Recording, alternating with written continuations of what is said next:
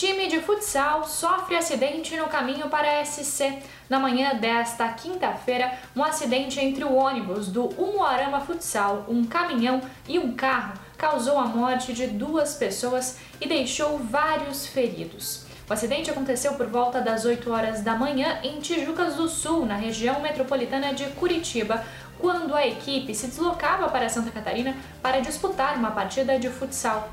De acordo com os bombeiros militares, 24 pessoas ficaram feridas. Duas pessoas morreram na hora e duas estão em estado grave.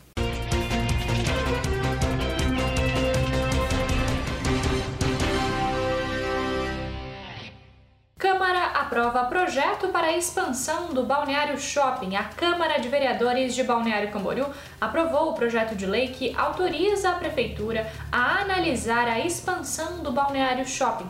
O projeto de ampliação do empreendimento prevê aumentos no segundo pavimento e criação de mais de 1.200 vagas de estacionamento.